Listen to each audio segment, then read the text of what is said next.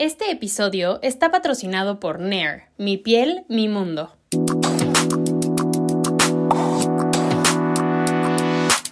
Soy Roberta Woodworth y este es un espacio de reflexión sobre todo aquello que pensamos y sentimos pero no siempre queremos decir en voz alta. Esto es Libre y Loca. Hello, les doy la bienvenida a un nuevo episodio de Libre y Loca. Espero que estén muy bien. El día de hoy tengo a la doctora Gaby Ruiz conmigo para platicar un poquito sobre lo que es una persona con alta sensibilidad emocional. Eh, muchos las conocen como personas hipersensibles. Siento que esa es como la terminología que abunda en Internet, pero justo vamos a hablar de eso hoy, porque es un tema como muy cercano a mi corazón y sé que muchas personas allá afuera se han sentido pues a momentos inadecuadas porque creen que son muy dramáticas o muy sensibles o el sentido arácnido o son brujas porque sienten todo en su panza como yo, pero no, hay, algo, hay algo que podemos decir de esas personas. Y la persona que me hizo a mí verlo claro fue Gaby, que te doy la bienvenida a este espacio. Muchas gracias. Muchísimas gracias, Roberta. Yo estoy feliz, feliz de estar aquí contigo, la verdad. Gracias. Gaby, ¿qué, o sea, platícanos un poquito de lo que tú haces para que la gente te ubique mejor y, de ahí empezamos. Bueno, hago, yo doy terapia desde hace muchos años, desde casi 30 años doy terapia. En su momento, durante 17 años, di terapia todo el tema de depresión crónica recidivante em, y depresión ansiosa. Y de unos años para acá empecé a hacer algo, una especie de, de coaching, que no soy porque soy terapeuta realmente, y hago algo que le puse High Profile Counseling, que obviamente también veo gente que tiene burnout, que tiene ansiedad, que tiene estados de depresión o simplemente que a veces tiene problemas y busca con quién rebotarlos y a veces no son problemas, sino simplemente son dudas, ¿no? Este, y me vuelvo, es un consejero, un escucha también. Ok, perfecto. Em, pues nosotros empezamos a platicar porque justo yo estaba buscando, ¿no? Buscándole sentido a este rollo de la hipersensibilidad. Lo que yo veía justo en internet es como hyper eh, sensitive personality, ¿no? Que es lo que está como muy de moda. Yo siempre he creído que, yo soy así, pero dado que no está todavía ningún como manual de psicología, ¿no? Todavía no está como un perfil, pues no, no sé, ¿es real, no es real? ¿O cómo, cómo se define una persona altamente sensible? Bueno, mira, a ver si, si, si logro ser concreta, porque luego me divago, ¿no? Tú me dices. Pero bueno, los seres humanos primero somos animales, ¿no? Algo que nos distingue de los animales y del resto es que tenemos una parte frontal mucho más grande y sofisticada y eso nos hace que tengamos la capacidad de pensar y de cambiar nuestro mundo, ¿no? Mm. Pero si partimos del tema de que somos animales, tenemos temperamentos distintos. O sea, nuestros estados son diferentes. Las personas que tienen mayor sensibilidad tienen una tendencia mayor a la percepción. No estoy diciendo percepción extrasensorial, que claro, no, es que no me vaya yo a meter por ahí alguna vez, ¿no? Pero, pero bueno, me refiero más bien a la parte más eh, de los hallazgos científicos, ¿ok? Tenemos una zona, en la zona subcortical, ahorita voy a explicar mis términos, ¿verdad? Que de flojera, pero hagan de cuenta que este es el cerebro, ¿no? y yo lo corté. Esta es la corteza, en la parte frontal. Y esta partecita que está aquí abajo de los sesos, aquellos que a muchos les gusta comer. y yo a mí. ¿En serio? ¿Tú qué? Sí, sí, sí. Y ah, ok. bueno, abajo de eso que te comes, pero en los humanos, está un sistema que se llama sistema límbico. Este sistema límbico tiene muchas funciones, ¿no? Entre ellas la parte autónoma, etcétera. Y ahí hay una estructura que yo creo que muchos de, quienes te siguen van, han de haber escuchado y es la amígdala. La amígdala tiene la función de reconocimiento facial, pero también tiene la función del temor y de la observación y de hipervigilancia. Entonces, la gente que tiene mayor sensibilidad parece ser que esa amígdala, lo estoy diciendo de una manera muy simple, es mucho más receptiva. Ok. Ok. Pero es algo natural así nació. Ok. Yo, yo pongo el ejemplo entre los, los, entre los caballos, ¿no? Porque me gustan. Digo, en, en, cuando montamos decimos, es un caballo ligerito. Quiere decir que si le pegas tantito sale corriendo. Los caballos árabes son ligeros. Pero si tú vas a un cuarto de milla, que es el de los charros, hay que darle el acicatazo para que jale. ¿Me explico? Para que camine. Bueno, es el temperamento del animal. Entonces los seres humanos también lo tenemos así. Y esa sensibilidad, que si quieres ahorita platicamos qué características tiene, ¿no? Es algo nato. Por eso hay maravillosos músicos, maravillosos bailarines, maravillosos escritores, ¿no? Ok. ¿Y esa sensibilidad cómo se, se percibe? Porque, eh, o sea, yo, yo escucho esto y también sé que muchas veces la ansiedad se, no chance lo estoy diciendo súper mal, pero se, como que se dispara en la amígdala, ¿no? O sea, la amígdala es la que te da la señal de peligro y las personas ansiosas, pues, o sea, estamos como mucho más sensibles a esos estímulos y pues estamos alterados un poco. ¿O cómo funciona eso? Voy a dividir en dos partes, ¿va? Una es lo que venimos ya de, de fábrica, ese temperamento del que se habla muchas veces, y otro es el tema del carácter. Bueno, el carácter es parte de lo que vamos desarrollando en el ambiente, ¿no? Nuestra personalidad. Pero voy a hablar en cuanto al tema de la sensibilidad, ¿no? Un niño sensible es un niño que percibe más que los otros niños, estímulos, no sé si me explique. Sus cinco sentidos están más abiertos y entonces recibe más información y por lo tanto puede sentir saturación rápidamente. Pero vamos a suponer que un día yo voy por la calle y me asaltan en un lugar oscuro. Entonces, ese sistema que también tiene que ver con el alerta, puede estar más alerto. Eso no quiere decir que yo sea más sensible, quiere decir que me sucedió un evento que hace que mi sistema esté en alerta y por eso me provoca ansiedad. Okay. son dos cosas distintas. Obviamente la gente con mayor sensibilidad puede captar más cosas y sí puede tener mayor reactividad a eventos mm, adversos, pues. ¿Sí? Ok, sí. ¿Y esa sensibilidad cómo se puede ver? O sea, te pongo el ejemplo. Yo siempre he sentido, y pues hablo de mí porque aquí su conejillo de indias favorito, em, que, que yo me daba cuenta de muchas cositas más chiquitas, ¿no? O sea, a lo mm. El cuchicheo de alguien del otro lado del salón, cosas así, que a lo mejor hay gente que ni por aquí les pasaba. Yo sentía como, o sea, yo, yo lo sentía, yo lo veía. yo, soy muy de conocer gente, mi mamá siempre se burla, pero hasta el día de hoy no me he equivocado, que le digo como, es que aquí algo, algo no me cuadra. Y pueden pasar meses y algo pasa y dices, ahí está, algo no me cuadraba de esta persona, pero no sabía si eso tiene que ver con esa percepción percepción de la que hablas o, pues aquí su tía, ¿no? Que tiene otra antena por acá. o sea, no lo sé. Fíjate, todo lo que entra por mis sentidos tiene que pasar por este sistema que les decía. Y ahí hay una impronta, o sea, le, da un sentido, una sensación. Eh, la gente altamente emocional, sensible, porque sí existe el término de paz, ¿no? Personalidad altamente sensible.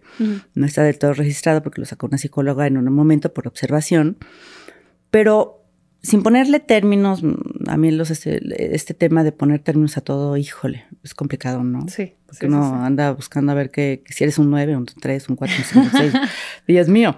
bueno, entonces, estos chiquitos, cuando, fíjate, una característica muy, muy clara de estos chiquitos son cuando, obviamente cuando son pequeñitos, ¿no?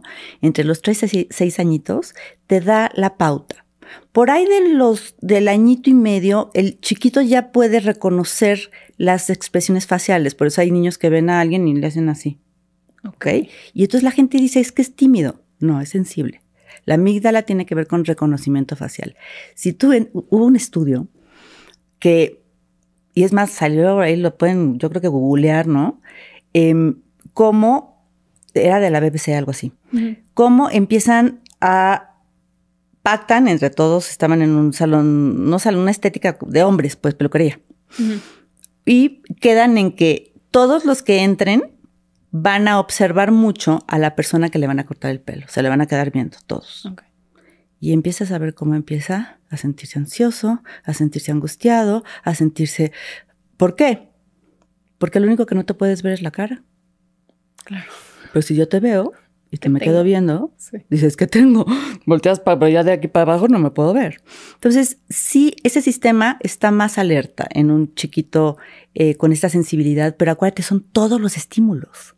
Claro. Y vuelvo a, los caballos, evidentemente me gustan, pero el caballo él siente una mosca. Sí, sí. Entre su pelaje, que es de este tamaño, siente la mosca y le hace así. Entonces, es altamente sensible. Obviamente, el, caballo, como es un animal de presa, tiene que estar más atento. Bueno, estos chiquitos, que son sensibles, mm. haz de cuenta que sienten esa sensación. Hay una alerta. Entonces, ¿qué haces? Estás observando y eres más perceptible a observar cuando alguien te mira, porque antes de ese cuchicheo te voltearon a ver o voltearon a ver a alguien más y tú lo percibes. ¿Me explico? La sensibilidad es algo maravilloso que durante un tiempo sea castigado. Cuando digo el término castigar, quiere decir que te hacen sentir algo para inhibir la conducta, pero es algo incómodo. Entonces, hay niños sensibles que preguntan cosas incómodas porque las percibieron. Y eso tiene que ver también con ciertos términos que en psicología hablamos como la intuición, ¿no? que se ha estudiado y se trata de ver qué es. Y bueno, hay quien dice, bueno, es un pensamiento hiperrápido, una habilidad de asociación muy, muy elevada. Eh, pero bueno, se sigue investigando ¿no? en esas áreas. Pero sí creo que existen muchos chiquitos que son sensibles y que esta sensibilidad que tiene que ver también con varios aspectos. Uno es evidentemente el aspecto social, hay una mayor percepción, ¿no? Por eso pueden convertirse en tímidos. Ya la timidez ya es un problema, ¿no? Porque alguien sensible, que es estimulado en un ambiente donde se le permite ser sensible y llorar cuando quiere llorar y sentir cuando quiere sentir y abrazar cuando quiere abrazar, simplemente estás dándole crédito a esa experiencia que es natural en él. Claro. Y no lo confundes. Sí. ¿No? Es que eh, pienso, eh, estoy pensando en la gente que nos escucha, porque me gustaría tocar dos temas. Una, a lo mejor, cuáles son las características de una persona, pues, adulta, ¿no? Con esta hipersensibilidad. Y dos, a lo mejor, cuáles son las manifestaciones que tú has visto en, en adultos que se haya, que se les haya castigado esta hipersensibilidad. Porque yo creo que eso es con lo que batallamos, ¿no? Uno se siente dramático o inadecuado o incómodo porque eso fue castigado en algún momento de tu vida. Ah, porque hoy en día, digo, eso yo lo he hablado muchas veces, creo que tenemos una inmadurez emocional colectiva, ni siquiera tenemos las palabras para expresar gran cantidad de, nuestras emociones eh, y por eso vivimos muy frustrados muchas veces, ¿no? Entonces, que, me imagino que tú ves a lo mejor una problemática alrededor de estos niños chiquitos que crecimos a ser estos adultos que seguimos con esa sensibilidad, pero a lo mejor no sabemos ni dónde acomodarla. La primera expresión de un chiquito que siente que, que, eso no está porque se castiga, que me refiero de, mi amor, no seas tan dramático, mi amor, no llores por eso, mi amor, esa, digo, yo lo entiendo, ¿no? Soy madre aparte, y aparte obviamente me dedico a la terapia y entonces tendemos a eso, los terapeutas tendemos a ser un poco más sensibles. y bueno, pues obviamente nuestros hijos también, ¿no? Sí. Entonces, pero cuando él registra que ese sentimiento no es adecuado, hay una confusión. Claro. Es confuso. Entonces digo, estoy mal. Y ahí empezamos con el problema. Ahora llevémoslo al tiempo, ¿no? Y entonces él percibe que hay algo, es más, vio más rápidamente que otro un riesgo lo que dijiste tú hace rato, como que algo de esa persona, como que mi tripa no me dice, ay hija, o sea, o ay hijo, ¿no? Ay, mi hijo, este, a ver, relájate, o sea, ¿por qué es tan intenso? ¿No? Maravilla la intensidad. Entonces, eh, ¿qué puedes registrar cuando eres pequeñito y saber que pues tienes eso? Cuando eras muy pequeñito, si tú te acuerdas sentirte muy inadecuado con los sentimientos que tenías, ¿sí? Esa es una parte, porque el niño es em, naturalmente, em, demuestra naturalmente lo que en esencia tiene como temperamento, ¿va? A veces no se acuerdan mucho, pero las mamás les dicen, cuando era chiquito y te empiezan a contar. Y dices, ah, oh, ok, yo creo que va por ahí la onda, ¿no? Sí. Y la siguiente pregunta, que sería en el adulto, ¿qué consecuencias tiene? Híjole. Mira, voy a hablar de lo general a lo particular, pero cuando decimos conócete a ti mismo, es conoce qué te gusta. No qué crees que te tiene que gustar. ¿Te gusta la vainilla o el chocolate? Y cuando le preguntas, ¿qué te gusta la vainilla o el chocolate? Pues la vainilla de primero, ¿no? De bote pronto. Y le pregunto yo, ¿por qué? Uy, ya lo metí en un problema. Sí, claro. Es que no sé si mi papá era que lo, yo no tiene, no, no hay por qué, te gusta. Eso es lo maravilloso, déjalo ahí. ¿no? Sí, sí, sí. Pero a veces también estamos como en un mundo de sobreinterpretaciones y tenemos que decir una determinada manera y de otra. Y ahora imagínate a alguien que generalmente los sentimientos que ha ido teniendo puede pensar que no son correctos. Está confuso. Claro. Entonces, de adulto puede ser muy difícil. Ahora, una persona altamente sensible también tiene que darle una explicación a, sus, a su sentimiento. Entonces, primero puedo pensar que estoy mal, pero después puedo pensar que el otro está mal, pero como, y entonces empieza a haber más interpretaciones y se empieza a revolver más. Su cabecita tiende a irse por otros caminos. Si tiene buena cabeza, o sea, un buen IQ, oh my God, y le gusta la filosofía, oh my God, chamacos. Y yo, o sea, no digo oh my God que es inadecuado, pero pueden meterse en, bucles, en bucles que no son los adecuados. ¿Me explicó? Porque te van a llevar una espiral muchas veces descendente de mucha angustia, de mucha ansiedad y a veces en términos de, de depresión. ¿Va? Sí. Y eso hay que sacarlo de ahí. Yo creo que una de las partes importantísimas del adulto que se empieza a dar cuenta que, que es una persona sensible, ¿no? Es que puede saber que ese es como un superpoder. Y ese superpoder hay que explotarlo. Que cada quien quiera, ¿no? Hay, hay empresarios que parecieran muy racionales, muy pragmáticos, pero tienen una gran sensibilidad para saber cuál es el negocio adecuado. Claro. Sí. No, no, claro. Es que, sí, o sea, yo, yo primero quería empezar por saber si era real o no y me estás diciendo que sí. Entonces sí, existe esa, qué chistoso cómo está ligado a la intuición y seguimos sin entender qué es la intuición y yo soy fiel creyente, una, de que existe, dos, de que siempre te habla, tres, de que las veces que me he equivocado es porque la he ignorado o me he querido convencer, como dices, entro en este bucle de, no, no, no, a ver, la estoy juzgando muy rápido. No, chance esto sí funciona y quieres acomodar a la gente y a las situaciones algo que a ti te haga sentido cuando algo que no sabes expresar ya te dijo, no, ahí no, o sea, neta no. Y acá decía algo súper padre, porque ¿Cuántos de los que nos están viendo o escuchando, pues, pueden darse cuenta que les pasó lo mismo? Sí. Que decían, va por ahí. Se callaron, no lo dijeron, todo el mundo dijo que no y termina pasando. Esa es la pauta para que sepan que eso que sintieron en ese momento, yo le digo criterio interno, ¿va? No es un término que, que, exista, pero me gusta pues ponerle luego nombrecitos para que mi cliente me entienda, ¿no? Entonces digo, bueno, si tu criterio interno te dice sí, hazle caso. Si se equivoca, dices, ah, mira, ya esta sensación ya ubico, ok, y ahí me voy conociendo cuál sí, cuál no, ¿no? Pero eh, lo que voy es que la parte de la sensibilidad durante un tiempo se, se, registraba como inadecuado. Hay que entender que la psicología pues, ha ido caminando, avanzado, obviamente con el tema de las neurociencias. Antes había muchos supuestos, supuestos que luego las neurociencias corroboraron mm. y eso ha, ha, sido lo que nos ha ido dando como más certeza entender que los seres humanos sabemos de todos los colores y sabores, como razas de perros existen y subrazas de perros existen, y tú compras un, un animal cuando quieres tener una raza pura, la compras no por fancy. No estoy diciendo eso. lo compro uno a veces porque lo que está buscando es el temperamento del animal y saber que la respuesta del animal va a ser esa adecuada. O sea, un pastor alemán sé que va a actuar como pastor alemán, que tiene muchas otras habilidades, no nada más el pastoreo, ¿no? Pero esa habilidad que tiene como animal la puedo utilizar en otras áreas. Entonces puede ser perros de guardia, puede ser perros de búsqueda de explosivos, etcétera. ¿Me explicó? Sí, sí, sí. Pero buscas, ahora, los humanos, ¿cómo le hacemos? ¿De dónde viene tu familia? Pues dices, no, pues mira, este, el pedigrí es uno, el pedigrí dos, el pedigrí tres, el pedigrí cuatro, el pedigrí... y es un rebuscamiento. Entonces, la manera de entenderte es haciendo esta parte introspectiva y ser súper, súper amable contigo. Y se los dice una terapeuta, no yo, porque yo siempre soy de, es que no nos podemos meter en cajitas. Y, o sea, mi, mi cruz de vida cuando era más chiquita era, es que soy muy rara porque no me puedo meter en una cajita y la gente no me podía meter en una cajita ah. y entonces me veía todavía peor. Y yo siempre les digo, como es que puede ser todo. Es que neta puede ser todo. Como como Barbie, ¿sí? O sea, ¿no?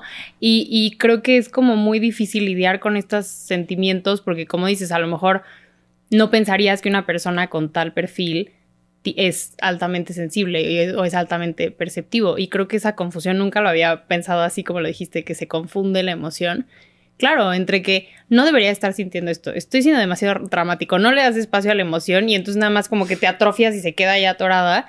Y entonces, ¿qué haces? Y siento que de ahí vienen muchísimas, pues muchísimos adultos hoy en día que tienen depresión o que tienen ansiedad generalizada o no. O sea, yo veía esta alta sensibilidad a lo mejor como algo negativo por los altos índices de depresión, pero no sé si esa depresión se da también por esta como, pues, negación o evitación que le has dado a esa emoción. O sea, no, sé, ¿Cuál, sería la relación que tú ves a lo mejor de padecimientos de salud mental con personas de este perfil? Porque me imagino que hay. Maravilloso. Haz de cuenta que hace muchos años, yo no sé si, es que están muy chamacos, yo creo que todos los que nos ven, pero hace muchos años, si tú eras este zurdo, te agarraban la mano, te la amarraban y te hacían diestro. Hoy sabemos que no. Y ese chiquito que le cambiaban eh, la lateralidad con la que había nacido, después te presentaba otros problemillas, pues, o situaciones. De la misma forma nos pasa cuando em, no podemos entender muy bien cómo es el proceso natural del temperamento de nuestros hijos, ¿no? Y más tarde nosotros mismos. Entonces, esa confusión que nos crea el no entender por qué reacciono sobre reacciono y todos me dicen, es que eres súper intenso. O sea, es súper intensa. Y esa intensidad tiene una función en este ecosistema de vida que yo, me gusta decir eso, ¿no? Mm. Y tiene una función. ¿Qué pasaría con los músicos? Mozart. ¿Qué pasaría con que no existió Mozart? Digo, qué pena que no dije los de ahorita porque me va a evidenciar, ¿no? Pero Peter Gabriel no hubiera existido en este planeta. ¿No? Este. Sí. Porque porque la sensibilidad la tiene. Ahora, hay un tema bien interesante cuando podemos pensar cómo se va complicando hacia la depresión. Un, un chavo, una persona sensible, lo que busca es recargar su energía adentro de sí mismo, en soledad. Le gusta la soledad. Y es raro. Ante un ambiente que tenemos que estar en todos lados y, ¿no? Este, y no tenemos que tener este temor y hay que estar empoderado y presentar. Bueno, entonces cuando tú quieres estar solito y te gusta estar en tu hoyito, yo así le digo a mi cuarto, mi hoyito, quieres estar en mi hoyito. Me encanta. Eh, pues como que desde ahí ya empiezo a percibir que a lo mejor la, la, la, la tendencia del otro es evaluarme. Y acuérdate que ya traemos el tema de estar viendo lo que el otro está viéndome. ¿Me explicó? Entonces, sobreobservo lo que el otro observa de mí y yo lo amplío. Entonces, cuando hay mucha sensibilidad, también la sensibilidad social se vuelve así y entonces empieza a tomar más, más personal lo que sucede afuera. Entonces, es una virtud, pero como todas las virtudes en esta vida, tienen su contraparte, que es nuestra chamba a lo largo de la vida. O sea, esta parte de lo que aprendemos de chavitos y tenemos que desaprender de adultos, pues es la parte natural de, vivir, de crecer, de conciencia, etcétera. Bueno, estos chiquitos, cuando sienten que eso no estaba bien, pueden volverse un poco tímidos. Y entonces empiezan a no querer estar en ciertos lugares, ¿no? Shy. Esta parte del shy, del, del, niño tímido, que después se puede volver como un poquito fóbico social, sí puede entrar, es el que más puede entrar en procesos de depresión. Okay. ¿Por qué? Porque empieza a sentir que es raro, que no está bien, que nadie se, quiere juntar con él, que y entonces empieza a tener no a tener habilidades sociales. Las habilidades sociales en un niño, en un, eh, que va creciendo y en un adolescente es importantísimo. Entonces, ante la no habilidad social y la sensación de autoevaluarse constantemente negativo, pues lo que hace es aislarse más. Y es el aislamiento puede, provocar depresión. Y acuérdate que empieza a pensar, ¿por qué soy así? Estoy mal. Sí. Y pues de ahí a sentirte triste, pues es muy alto. Claro.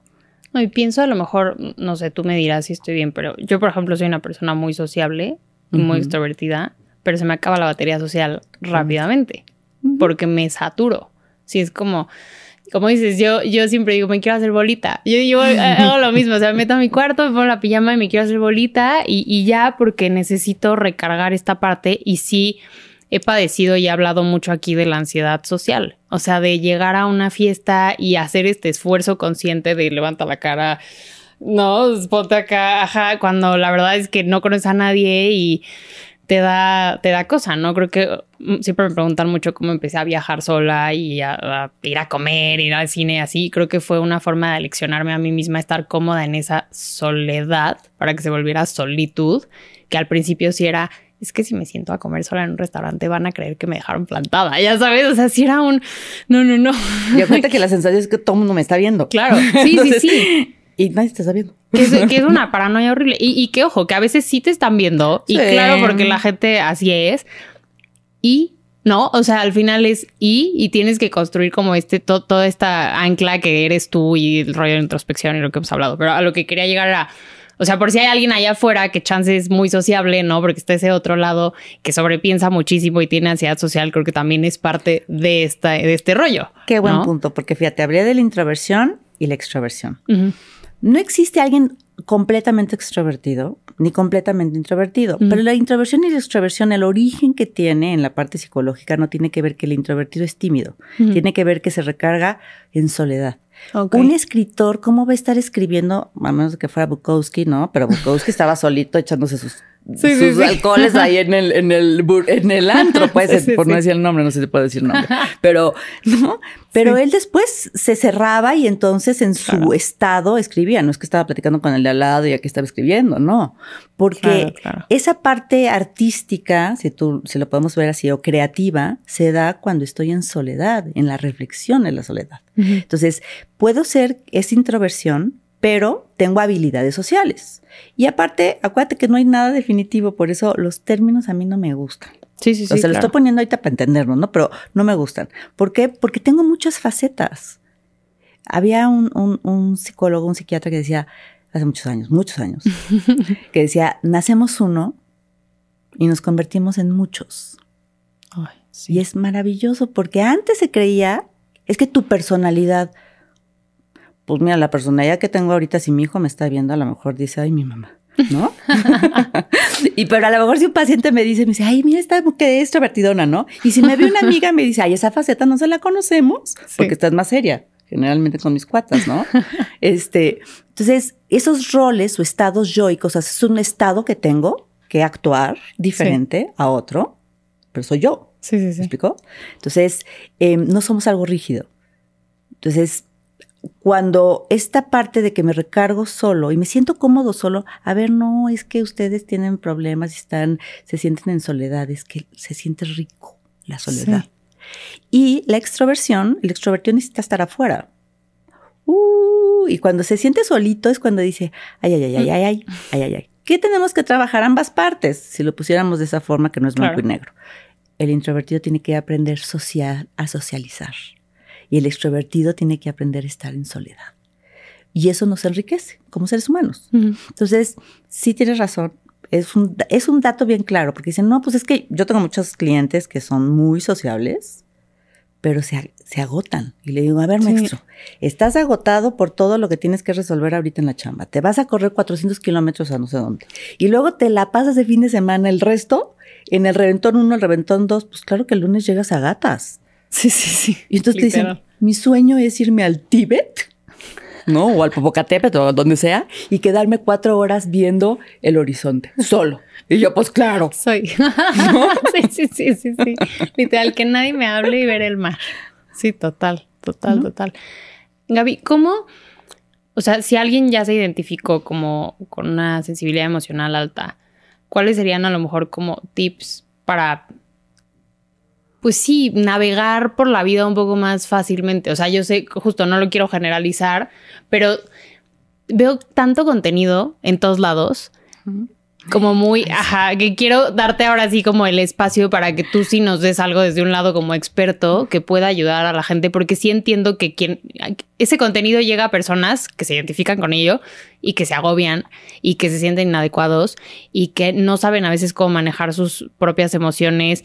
Eh, creo que ahorita tuve otro podcast en el que hablaba del complejo del superhéroe o del Salvador, ¿no? Y hablábamos de cómo nos sentimos inadecuados a veces de compartir nuestras emociones con otros pensando que no van a poder manejarlas. Y creo que las personas con una sensibilidad alta sentimos eso, que somos too much ¿no? Que es la mentira más grande, que eres too much en lo que sientes, en lo que expresas, en lo que haces, que todo. Entonces, ¿cómo navegas la vida un poquito más fácil? ¿O qué le dirías como a tus, a tus clientes o a quien nos escucha hoy sobre eso? Bueno, primero creo que cuando tú reconoces que eres alguien sensible, tienes que aceptarlo, pero como no quiero que suene así como este espiritual o algo por el estilo, pero como una, un talento, un don. Así naciste. Qué padre. Está padrísimo. Y otra, que hagan el ejercicio de observar momentos de su vida hacia atrás y todavía no se la creen y dicen, no, es que no sé y no ubico si sí. Momentos que han visto que sí le atinaron y que no lo dijeron, pero sí le atinaron. ¿Ok? Entonces, eres altamente, eres, eres sensible, eres alguien que tiene esa sensibilidad eh, eh, en cuestión em, de la percepción. Y cuando digo percepción son los cinco sentidos, ¿me explico? Después es, la estás usando si tu trabajo por alguna razón se volvió muy racional ¿no? o muy operativo, llévalo a un hobby. Toca música, escucha música, salta, baila, etc. Ahora, la otra es, queridos míos, ustedes tienen una responsabilidad. ¿no? Porque algo vinieron a hacer con esa sensibilidad. Em, y es, esta parte de la empatía es algo que tienen muy, muy bueno. Hay que tener cuidado porque la sobreempatía puede, puede desgastar, ¿no? Sí. Pero esta parte de la empatía es, algo muy positivo. Entonces pueden hacer muchas otras cosas más. Pero lo primero yo creo que más importante es reconocer que así soy y que eso está súper bien.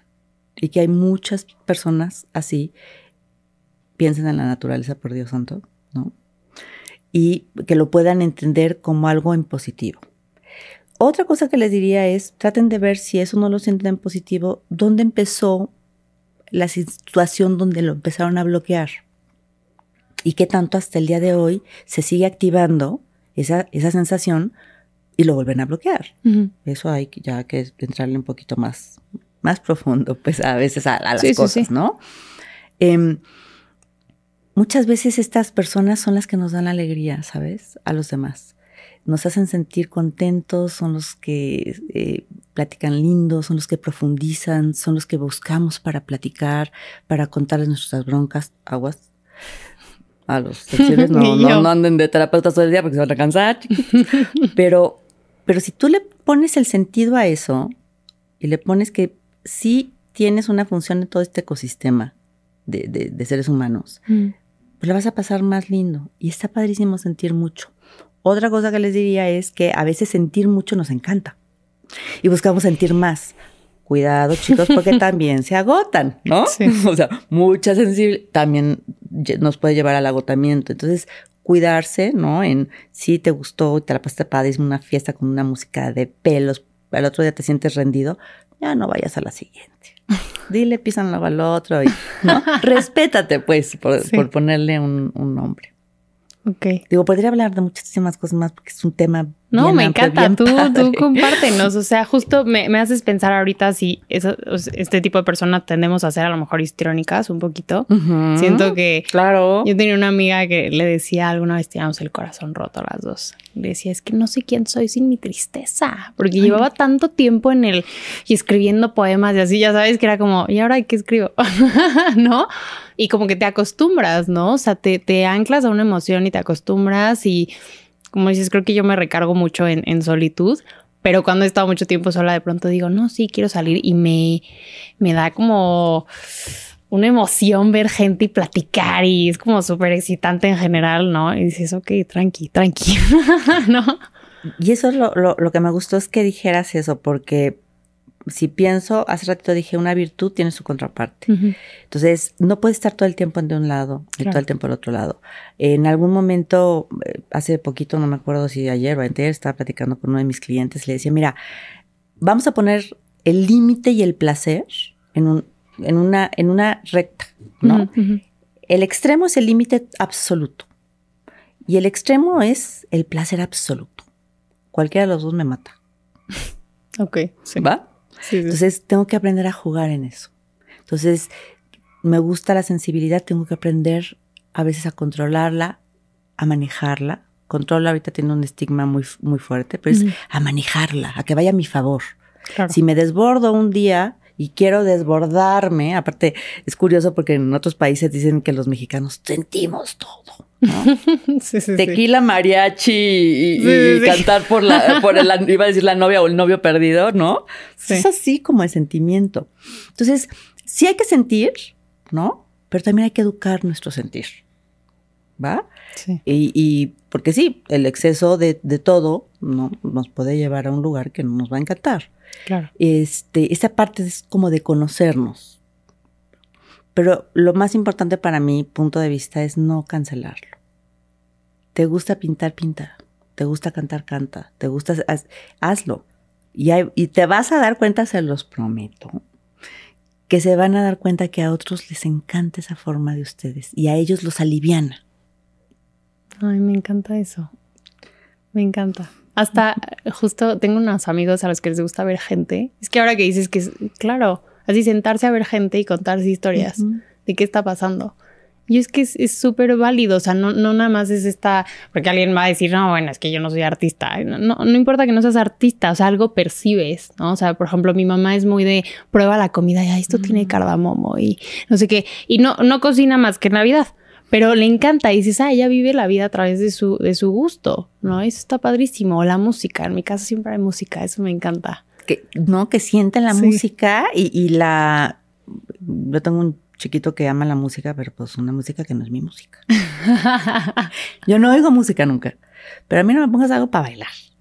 Claro. Entonces sí me gusta esa sensación de, del baile, ¿no? Pero a lo mejor mi tendencia es estar filosofando. Sí.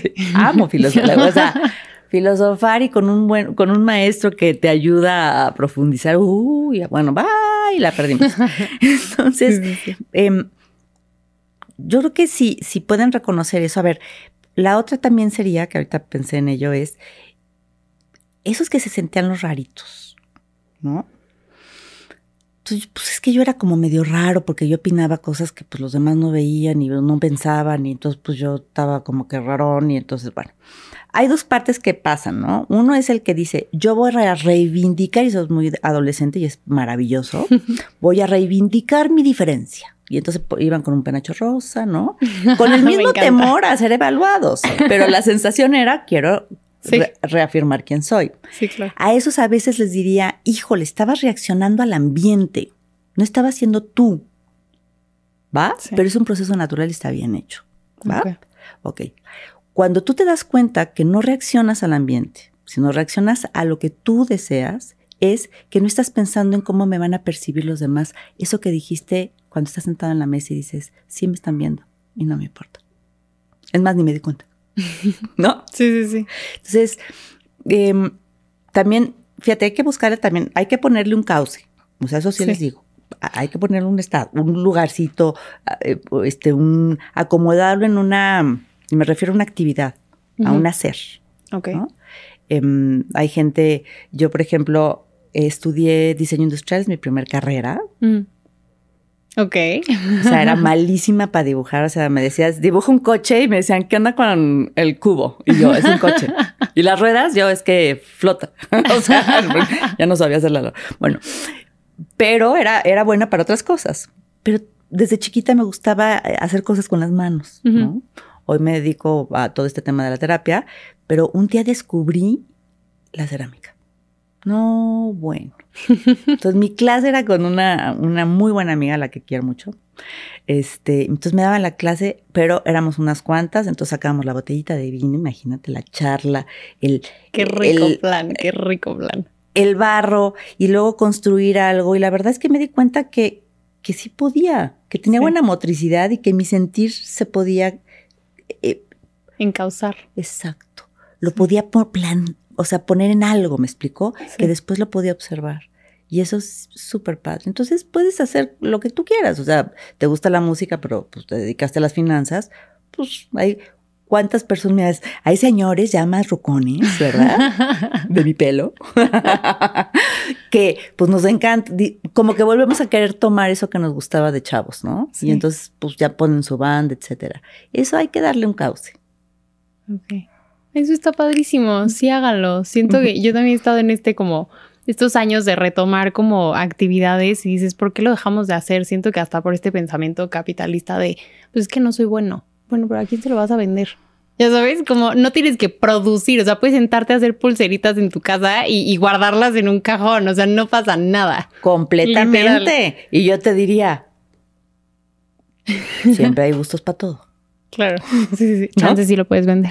Exacto. o sea, chances sí. Pues que sí. A lo mejor, este, no sé, a tus amigas. Pero bueno, pero em, sí creo que hay que, ponerlo. Ahora, em, hace ratito quería hacer un comentario sobre todo el tema de la depresión y la gente altamente sensible. Y es que muchas veces esas personas con gran sensibilidad también les ocurrieron cosas que aparentemente pueden no ser muy graves. ¿no? Y estaría hablando, por ejemplo, de, personas que fueron muy em, evaluadas como bullying, ¿no? Eh, o evaluadas en casa, o criticadas o juzgadas, que aparentemente es algo muy pequeño, ¿no? O el bullying, que aparentemente es algo muy ligero. En México se nos da un poco. Claro, el trauma es, trauma, ¿no? O sea, no, importa la magnitud, sí. Exactamente. Las personas más sensibles tienen mayor probabilidad de que los eventos les afecten un poco más. Se recuerden, es la amígdala. Y hay una cuestión que se llama condicionamiento biológico. Entonces, em, esas personas que vivieron eso, a veces viven como en culpa de sentir que no era para tanto como se están sintiendo. Entonces llega la tía, el primo, el hermano, la novia y, ay, mira todo lo que tienes, es maravilloso. Porque aparentemente no le pasó nada. Sí. Que eso logré sentirlo. Pero sí quizás desde que eran chiquitos ah, fueron un poco buleados, ¿no? Eh, o, a lo mejor este, esto que te digo, que los cercenaron un poco el sentimiento. Ay, mijita, no exageres tanto, no, no, no leves tanto la voz. O quiere cantar y, no, no, no, esa es una ridiculez, por favor, siéntate. Sí, sí, sí, claro. ¿Sí me explicó?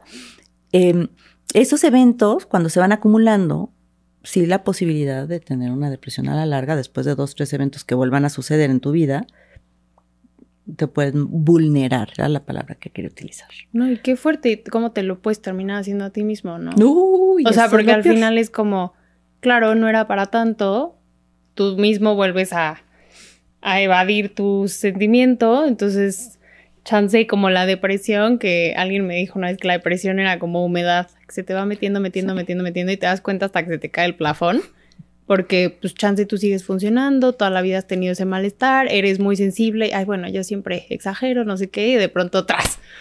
Claro, no lo había pensado así. Es un círculo vicioso. Sí, porque aparte también es, es curioso, ¿no? Porque ese, ese, ese bullying externo, ese, ese cuarteamiento externo, ese no está bien, esa sensación de hoy tengo ganas de gritar y de repente, o sea, no es para tanto, o sea, estamos en el monte, pero ¿por qué te pones así de feliz? ¿No? Y entonces estoy mal. Sobre todo si te lo dice una persona de autoridad. Y esa autoridad puede ser el mismo sibling, o sea, los hermanos mayores, pues, ¿no?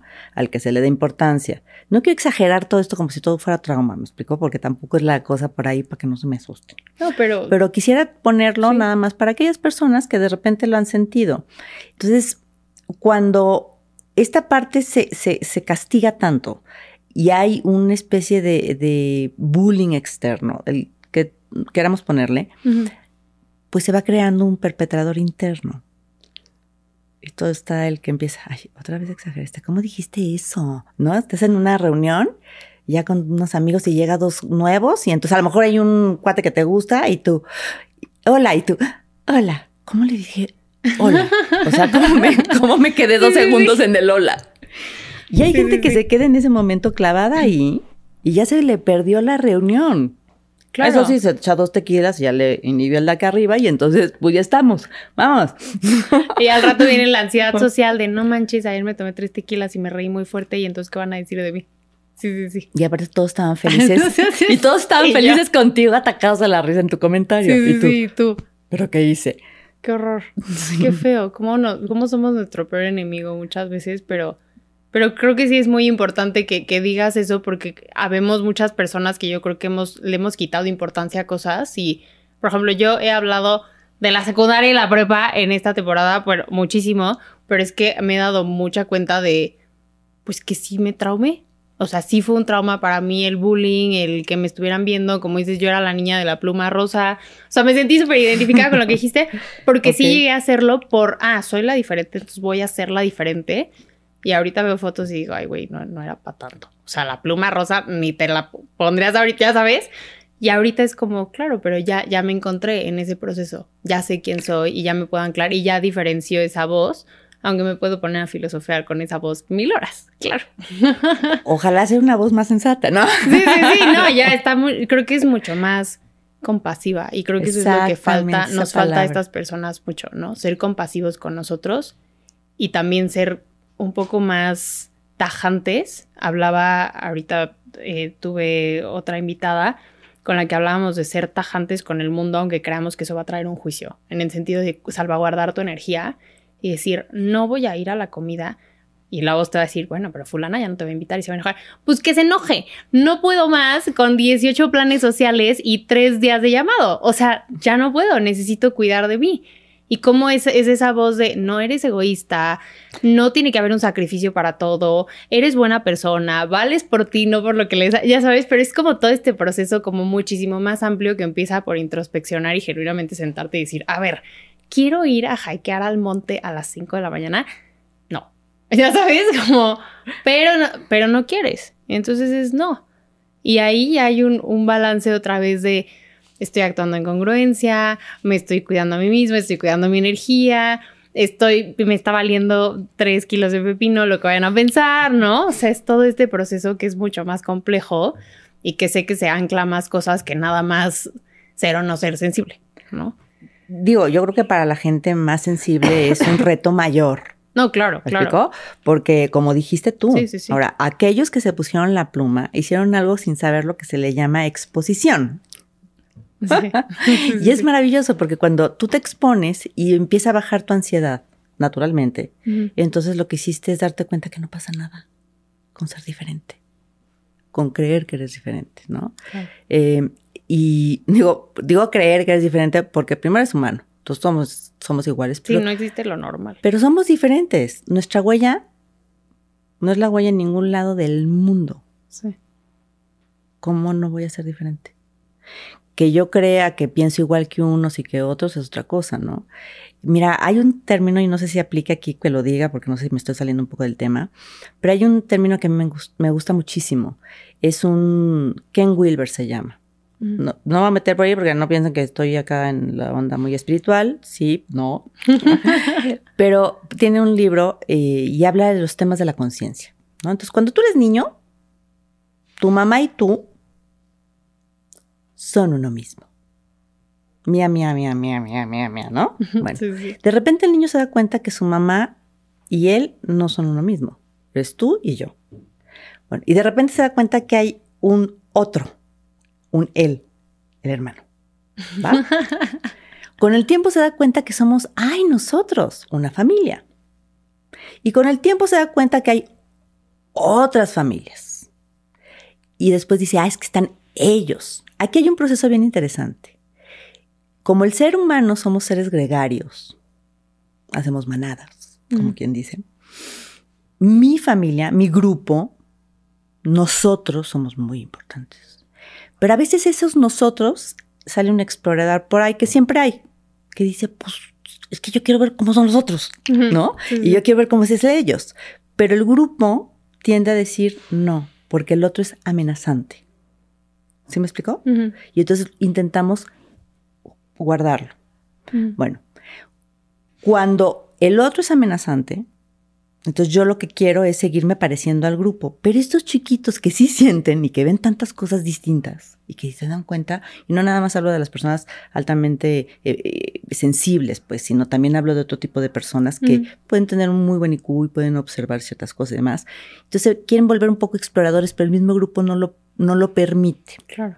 El proceso natural sería, es que nosotros y ellos somos todos. Y si esto lo llevo como diría Benito Juárez, al individuo y a las naciones, nos cantaría otra historia. Claro. Pero esta tendencia de, de, sentirnos parte de un grupo es natural. No, no hay que estigmatizarla. ¿va? Es lo natural. Sí, sí. Lo que pasa es que habemos un chorro de grupos. Claro. Y un grupo pueden ser dos o tres. y con eso estamos. El mejor grupo es cuando se establece la pareja, ¿no? Sí. Eh, ya eres un grupo. Claro. Y ya te identificaste, ¿no? Entonces, yo creo que em, entre más nos, nos vamos conociendo, ¿no? Y sobre todo este, este, este grupo del que hablamos, porque a veces sale de la norma del grupo total y de la, el estereotipo actual de cómo debe ser una persona, este, eh, esa, ese, esa persona puede como soltar peso, ¿me explico? Sí.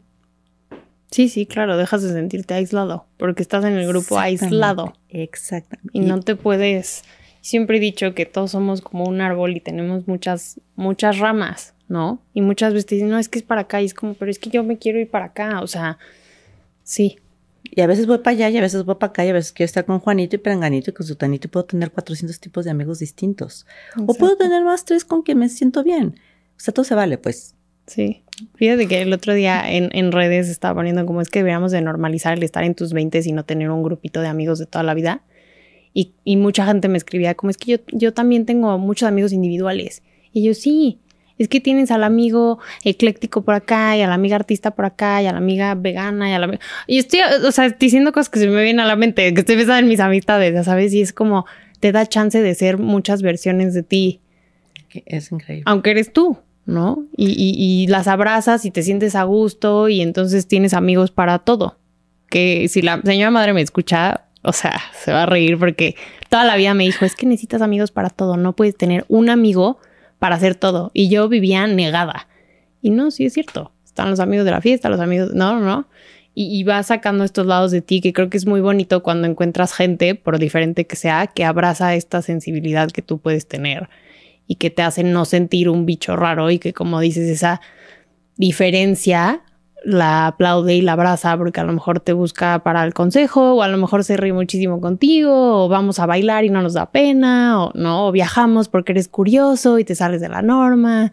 Sí, eso por unimos, es como, como un encuentro, me explico, es, sí. es donde nos encontramos y aparte yo me siento relajado en ese momento con esa persona lo, lo, que decía tu mamá pues es muy real, porque fíjate, el grupo sí. de conocidos se va haciendo más, más, más pequeñito, más pequeñito, más pequeñito, más pequeñito, hasta que yo intimo. Y ahí sí. hay una diferencia, porque no todos mis amigos van a ser mis íntimos amigos. Porque es difícil sí, claro. encontrar a alguien con quien te compenetras tan bien, ¿no? Y hay un tema eh, simpático del, del, del, de las preparatorias y eso, pero yo creo que ya será otro tema, ¿verdad?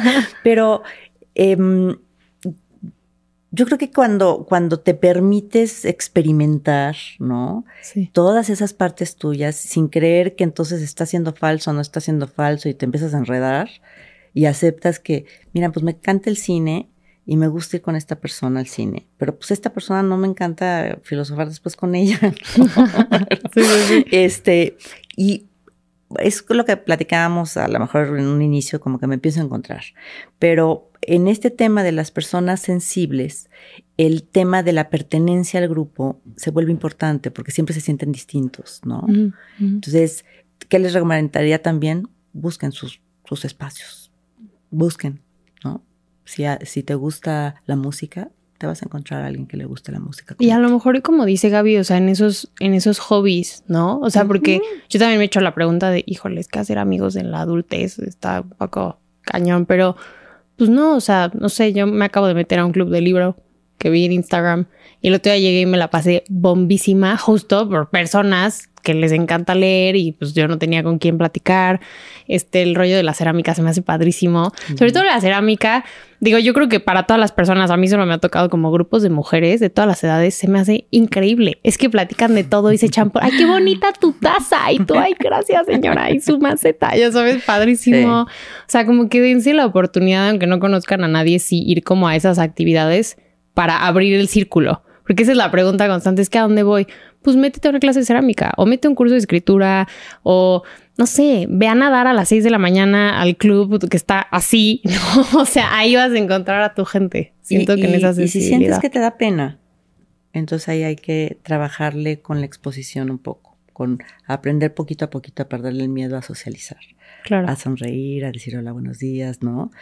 Este, que eso es parte de lo que hago a veces también con los clientes que han estado en estados depresivos durante mucho tiempo, entonces se terminan aislando, entonces no tienen habilidades sociales, porque tienden a sentir más. Bueno, y yo creo que también una de las partes bien, bien importantes de, de todo esto es que cuando te encuentras tú contigo y sabes que puedes encontrarte a otros parecidos a ti, que en los otros, ¿no?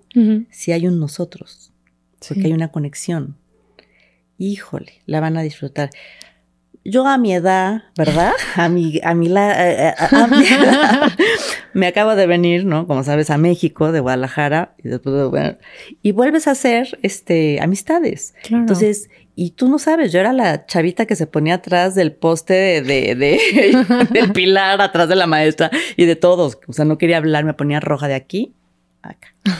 Literal. Me sigo poniendo roja, vaya, güey. No te creo nada. sí. de, verdad, y me sigo poniendo roja. Sí. Pero, em, pero yo creo que vas como, como teniendo esas tablas. Ahora, sí tiene que ser un poco por voluntad. Sí, claro. ¿No? 100%. Con la voluntad de hacerlo, se la van a pasar padre, aparte porque a, a, veces detrás de todos estos problemas que a veces sentimos como muy fuertes, que podría ser como una nuez oscura o una piedra, la partes y te encuentras un brillante. Claro, sí. Una pizca de amor propio. Y no lo quiero romantizar, ¿no? Pero es, es lo que dices, nadie, nadie te va a venir a salvar. O sea, tú, tú tienes que querer cambiar, tienes que querer crecer. Si algo aprendí de ti es que tú me dijiste que la madurez era una decisión. Y eso a mí ya saben, responsabilidad existencial. O sea, y de nada sirve tampoco escuchar 45 podcasts y ver tres videos y no sales a hacer, ¿no? Lo que hay que hacer. Sí. El hacer es una de las cosas más importantes. La base de la autoestima no es verme en el espejo y decirme qué linda soy, qué bonita soy, cómo, ¿no? ya la edad que tengo. Bueno, pero era una niña cuando lo veía. pero em, la base de la, de, la autoestima, el autoconcepto, la autoimagen de mí tiene que ver con mi ejecución. ¿Sí? Y no tiene que ver con que la haga perfecta. Tiene que ver con que me atreva a hacerlo y darme cuenta que lo logré. Exacto. No lo perfecto. Simplemente a veces es el reto de decir, me voy a, como decimos en Guadalajara, me voy a animar a ir a la fiesta. Aunque vaya, me quede cinco minutos y me pele. ¿No? Sí, sí, Y me vaya, ya me quedo cinco minutos y, bueno, bye maravilloso, ya lo hiciste. Entonces, esos pequeños retos, pues, son, son los que nos van creando nuestro autoconcepto y la capacidad que vemos en nosotros de poder con nosotros mismos en esta vida. Sí, me encanta. Ven, en este espacio decimos que la autoestima es la reputación que tienes contigo mismo. Entonces, si te compruebas que puedes mínimo caminar hacia esa dirección. Y puedo contar contigo. Maravilloso. Sí. Ay, Gaby, mil gracias por haber venido y por darnos tanta claridad y sentirnos acompañados con esto. O sea, si me estás escuchando allá afuera y te has sentido inadecuado por tus emociones, no te sientas, digo, libre y lo que es el espacio para no sentirse, pero pues es humano, ¿no? Es humano sentir en el nivel que sea y creo que hay que honrar esas emociones y abrazar esas emociones y darnos primero a nosotros mismos la mano antes que a otra persona. Y te quiero agradecer por haber compartido este espacio conmigo, Roberta, Pues yo te agradezco muchísimo que me permitas hablar de, pues creo que se nota, ¿no? Que es algo que me fascina hablar de todo el tema de la psicología del humano, desestigmatizar la perfección, aceptar nuestra humanidad, ¿no? Y quitar la perfección porque no existe y hay que hablar del perfeccionismo después. Maravilloso. Por favor. Y del humano, el humano es, es maravilloso y se equivoca 954 mil veces y así aprende. Me encanta. Gaby, ¿dónde te podemos encontrar en redes? Bueno, estoy, tengo eh, la página de Instagram que es Gaby Ruiz-counseling y tengo, bueno, LinkedIn también, Gaby Ruiz, también la pueden poner counseling si no me encuentran y tengo la de Facebook que es Gaby Ruiz. También pueden poner counseling, pero le gané, le gané el nombre a otra persona muy famosa, así. Muy bien. Y si quieren, igual supongo que ir a consulta o así, te pueden escribir por ahí. Me pueden escribir inbox y, y ahí les contesto. Perfecto. Les contestamos. Muy bien, me encanta. Pues espero que este episodio les haya gustado y sobre todo que les haya servido. Si se sienten identificados, identificadas, identificades escríbanme. Si creen que alguien que conocen eh, pues le puede servir o le puede ayudar, mándenselo. Y bueno, si no me conocen, yo soy Roberta Woodworth. Me pueden encontrar en todas las redes sociales como arroba THE, o sea, de Roberta Woodworth. Y todos los jueves en este espacio. Les mando un beso. Bye bye. Gracias, Nair, por patrocinar este episodio. Esto fue Libre y Loca. Nos vemos la próxima semana. Les mando un beso grande. Bye bye.